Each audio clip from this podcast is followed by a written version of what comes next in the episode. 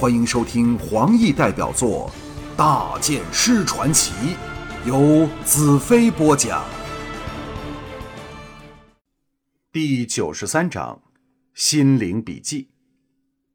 宾馆内，众人听过我的计划后，都点头称善。西奇欣喜的道：“那就好了，兰特不用四处奸淫妇女，我也不用心中不安了。”容淡如对小风后笑道。想不到他不用邪术就轻易把你收服了。小风后宁素贞道：“你要抵抗得了几天？”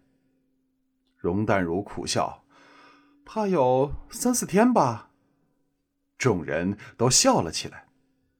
宁素贞道：“法师，我要跟你前往蜈蚣，我还想带着叶枫一起去，他是绝对可以信赖的。”我向容淡如打了个眼色，想让他出口拒绝，岂知巨灵插话道：“我赞成。”我们愕然望向他，战恨呵呵一笑，搂着他的肩膀说：“我支持我们的大情人，只要叶凤小姐听他说上半天情话，我保证会向这小子投怀送抱。”我们哑然失笑，原来如此。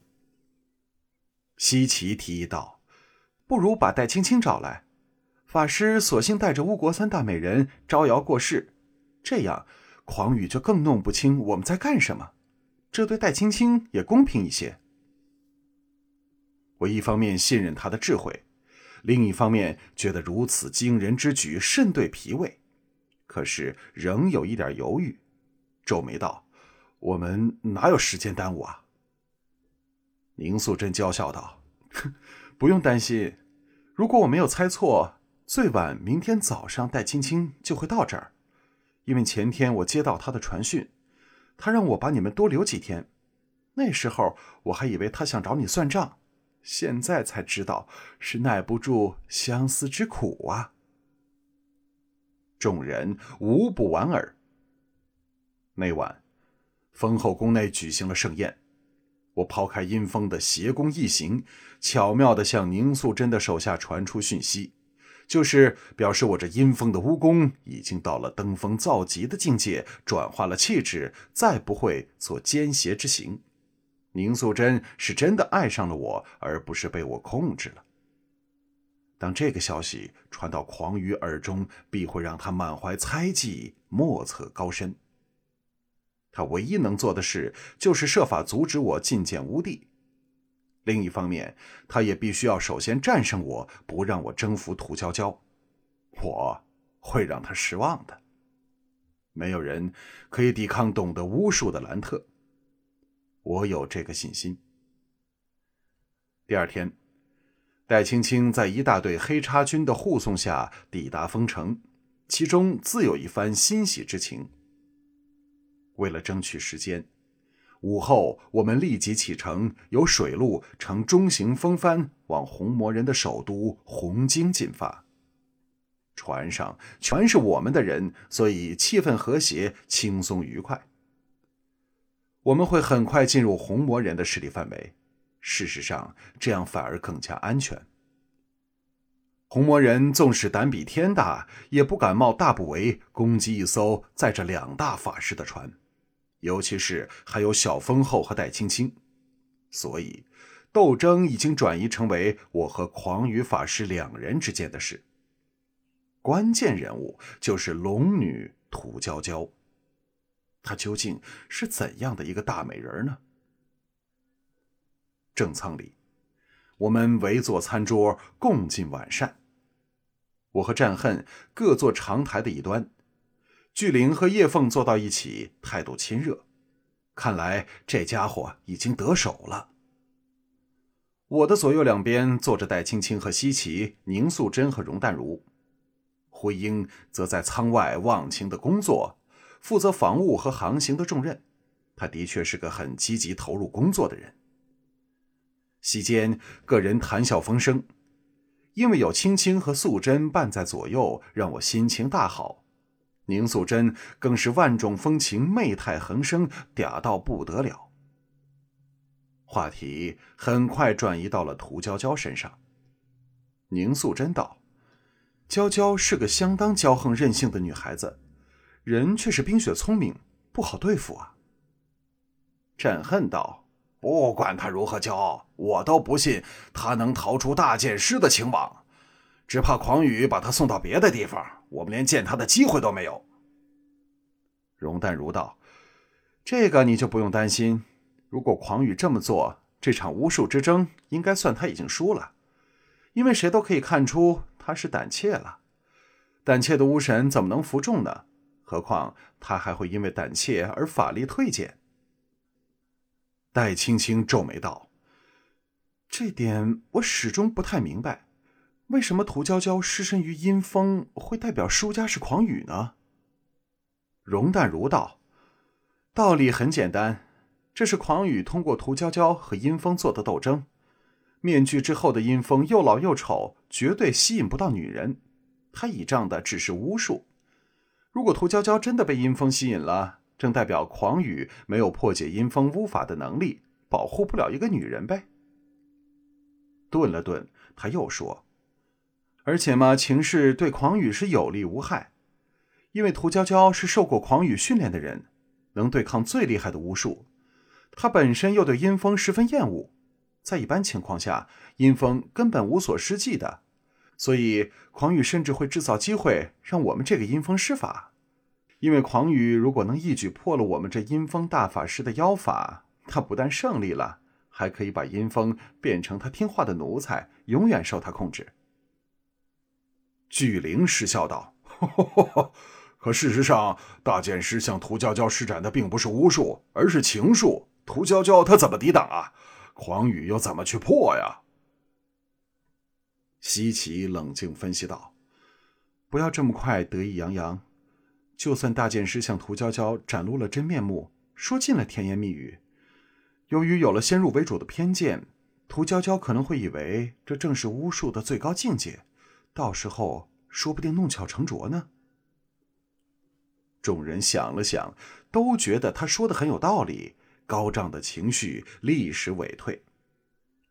我道：“其实我们真正的目的，只是要进入巫宫找巫帝算账。”龙淡如打断了我的话：“我知道你在说什么，因为你并不明白巫宫守卫森严的情况。守卫巫宫的人叫巫奴，这批人只有十多个，但都像阴风奴那样，被狂羽用药物激发其体内的潜能，力大无穷，悍不畏死。”而且耳目灵锐，要闯过他们实在是难比登天，所以最好的办法还是先胜过狂羽，最好真的能把他制服，我们才能安然入宫。战恨撇了撇嘴：“假如我们一抵红巾，狂羽立刻要接受我们的要求，让我们进攻，那不是所有难题都迎刃而解了吗？咱们这次来就是要把圣女西岐献给乌帝呀！”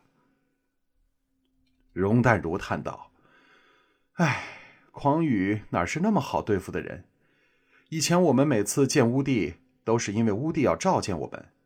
这次我们去见乌帝，实在是破天荒的第一次。狂羽怎么能不怀疑我们的动机呢？所以，如果我们提出要献人，他会先要人，然后推说让乌帝自行决定是不是肯见我们。”你说大剑师舍不舍得把琪琪送进险境啊？战恨哑口无言。宁素贞道：“要过狂羽这关，定要把他制服。不过要征服涂娇娇，还有另一个难题，就是涂娇娇和他父亲的两名年轻大将柳克和姬风正陷进了三角恋爱。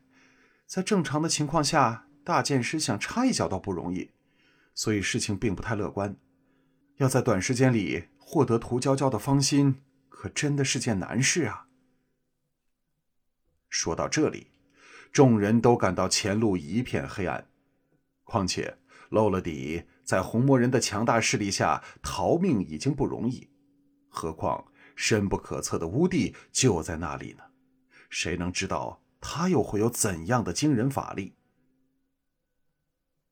巫神河是乌境内最大的河流。起点是丰城之南，向北流去，经过十几个红魔人的城市。红魔人的首都红京是这片陆地北端临海的大城市，也是乌境内最宏伟的都会。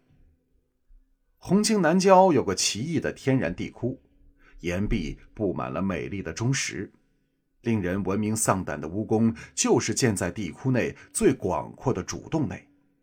这地窟又名乌渊。到吴国来就是要去那里的。我能否及时把公主营救出来呢？事情完成后，我真的什么都不管了。我要带着我心爱的女人和骨肉，在净土找一处环境优美的人间胜景，和他们享受毕生恋爱的甜蜜滋味，让利剑击沉好了。我在船尾凭栏眺望月照下盖着白雪的两岸和闪烁着灯光的宽广河道。巫神在巫国是有至高无上的权力，它代表着巫帝，所以我们要到红京，沿途的红魔人绝不敢阻拦。只要一天我的身份不被揭穿，我是大致安全的。那天，如果不是有狂雨在背后撑腰，树友也不敢向我们施诡计。西奇来到我身旁，靠着我，柔声道：“兰特。”我从没感觉到你像现在这么心绪不宁，你是不是失去了信心啊？我点了点头。嗯，自从知道乌帝并不是人类，我真的连一点把握和信心都没有了。那你千万不要失去信心，否则我们必败无疑。哎，放心吧，当一个好剑手出剑后，他的心神会跟剑合成一体。只知要取胜，其他的一切都忘记了。西岐欣喜道：“我相信你。”宁素贞来到我的另一边，可以加入你们吗？我笑道：“哼，如果我现在正和琪琪在床上，你绝对不需要说这句话，脱精光爬上来就行了。”宁素贞顿足嗔道：“你，你可真坏！”我想起一件事，你父亲是怎么给吴迪害死的？